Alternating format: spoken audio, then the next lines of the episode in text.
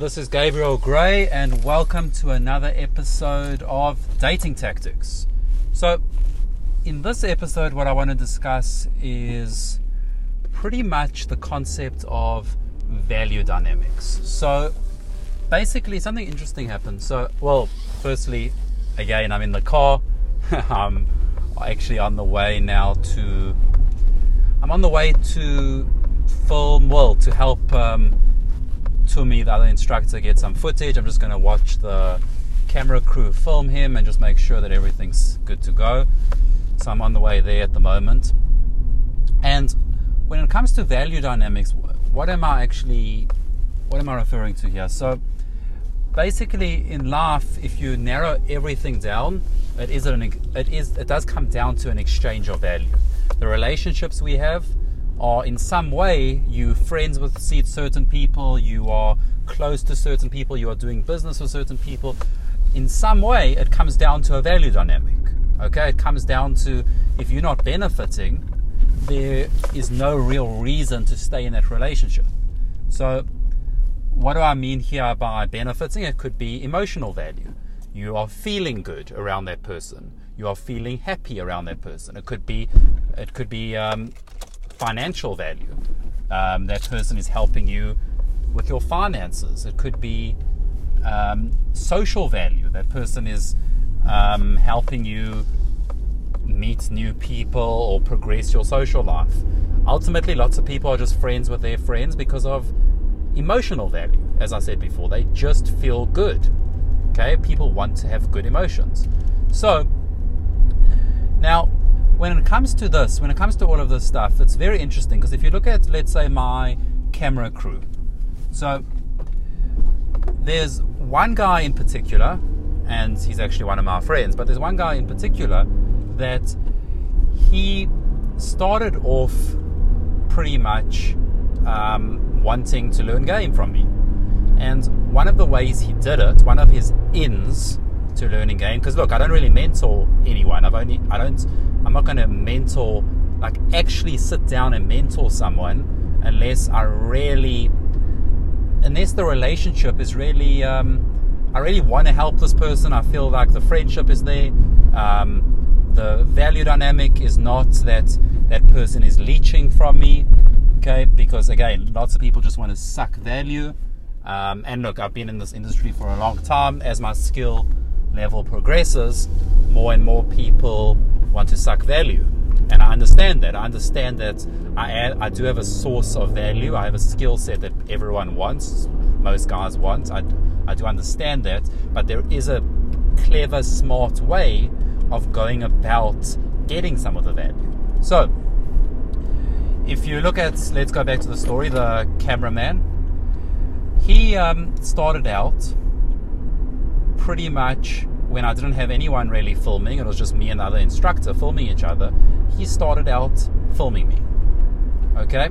He started out filming me, and month by month, he eventually progressed into actually helping out the company, helping out Surgical Pickup. And now he's at a point where he's actually benefiting. Okay? He's got certain incentives, he's got financial incentives. So he started out in a way that he would had to think about. And I actually had to show him these types of mindsets. But he started out thinking, and maybe I pushed this onto him, but he started out thinking, how can I provide value? Because look, ultimately, if he would have said to me, or if any guy says to me, I want to work for Surgical Pickup, okay, I want to be an instructor, I want to assist you, okay, all of that stuff.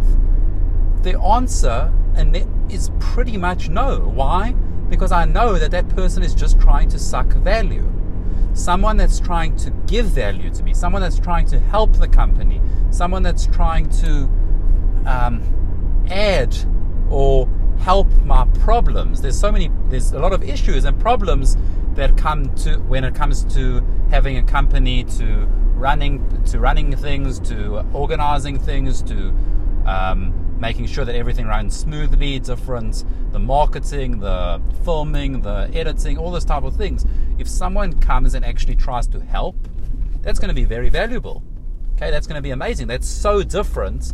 It is so different to someone trying to leech value. And it's funny because the better, the more I progress, not just in game, the more I progress in self development and business and game, the less patience I have for value leeching. Okay, and that's why, like, it's very interesting to very successful people are generally friends or they um, socialize with other successful people because it's very hard to socialize or to befriend someone that's at a lower status level than you because of well, this is one of the simple truths that you can feel it. You can feel the leeching. You can feel the the need the the lack the sucking of value. You can feel it. It's very very off-putting. And it's seen a lot in the pickup community especially.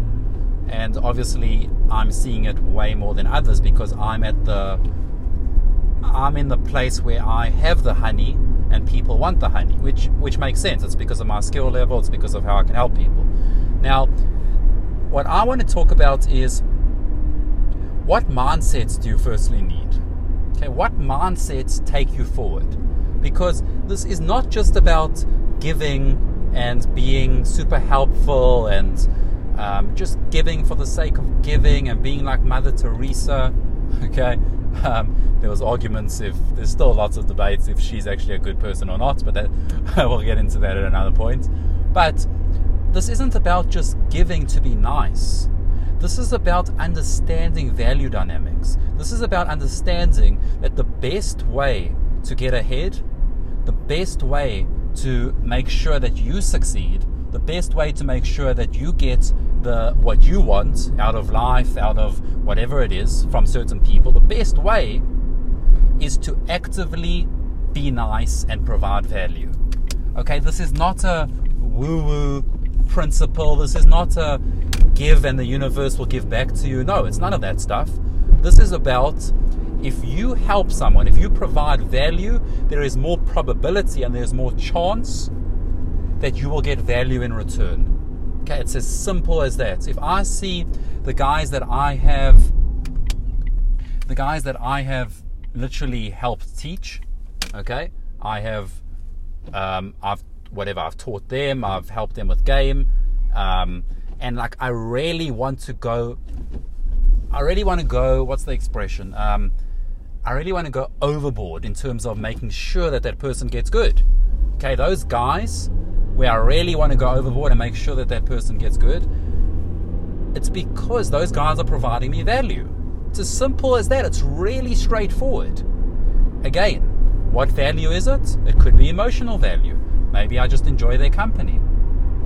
Okay, it could be a teacher student relationship value where I feel that they respect my skill level, they're actually listening to me, they're learning from me, they want to know more. Again, you can sum that up to emotional value. I feel good teaching. I really enjoy it, but I only teach certain people that I feel want to learn. Okay, and that's a big one because I really do enjoy teaching game and teaching social dynamics. I really enjoy it, but I can't stand teaching people that have certain sucking value mindsets. I still do it because, again, it's a business but I can't stand it. It's not something that I enjoy. Okay, so obviously, if I don't enjoy it, I won't tend to want to go out of my way to do it, to make it happen. Okay, so again, the mindsets that I would encourage you to have when it comes to giving value is firstly understanding that the best way to get what you want is giving value. That's the first understanding. The second thing that you need to understand is do not negotiate with someone that has more value than you. Okay? this is funny because this is really funny. So, do not negotiate. Why? Let's get into this. If someone has the value, someone has the skill that you want, someone has the skill, someone can teach you, someone can share, let's say, for example, let's say take me for example i have the skill of game i can help people out improve their game improve their social dynamics i have that value if someone comes to me and says um, look gabriel i think Um, I want to learn from you, but um, let's let's come up with a deal. You help me um, under these conditions. In my head, what I'm thinking at that point is there is no way I'm going to help this leech. Okay, I'm not going to help this leech that just like everyone else is trying to leech value from me, and they are even have they even have the audacity to think that they can negotiate with me. Okay, not only is it disrespectful, it's actually arrogant. Okay, it's a combination of two. It's disrespectful and it's arrogant. If you want to learn from me, if you realize that I have value, don't come and actively negotiate.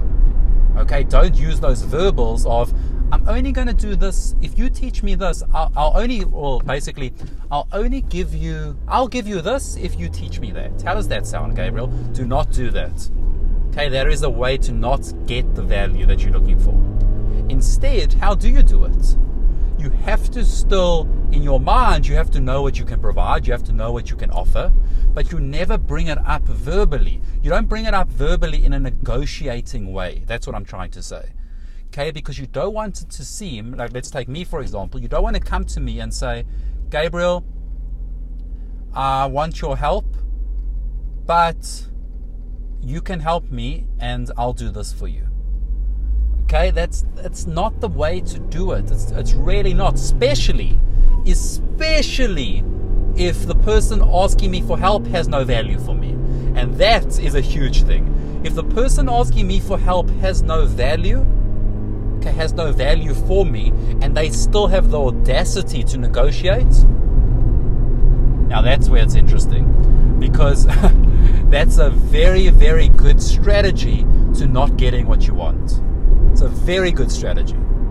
Okay? At least if you have some value, I still wouldn't recommend negotiating. But if you have enough value that I see it as very high value, then it can be a little bit of a better strategy. A little bit. I still don't believe in the whole negotiating value verbally.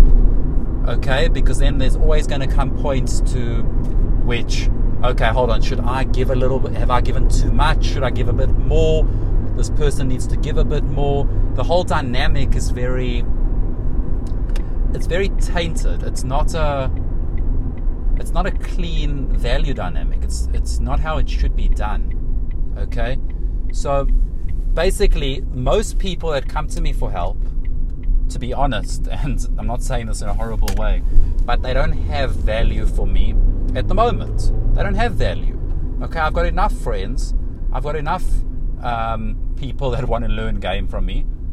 Okay, so if you don't have value for me, then you don't negotiate. Okay, don't negotiate where you don't even have value. It's very important to understand that. Very important. Okay, you can bring it up. All, all you need to do is you need to just keep giving Okay, keep giving value, and over time, you're hoping that the value dynamic works in your favor. You're hoping that the person on the other side, maybe that's me, recognizes the value, and because you're providing so much value, I need to give you value in return. I need to. Otherwise, you're giving me too much value, and now you've become such a valuable commodity that I have to give you value in return. You can see that if you give so much value, the value dynamic starts to work for you. Okay? Very, very interesting. So basically it's important to understand that, okay? It's it's it's really important. Um, I want everyone listening to this to become someone that, that gives value, okay? And because they give value, eventually the value dynamic works in their favor and they start to get value back. So, just arrived. That was some of my thoughts. It was a little bit jumbled. Okay, a little bit jumbled. But those are my thoughts. Um, I hope you enjoyed that. This is another episode of Dating Tactics. Make sure you go to the 11ways.co to get your free training on the fastest ways to get good at game. And this is Gabriel Gray. I will catch you on the next episode.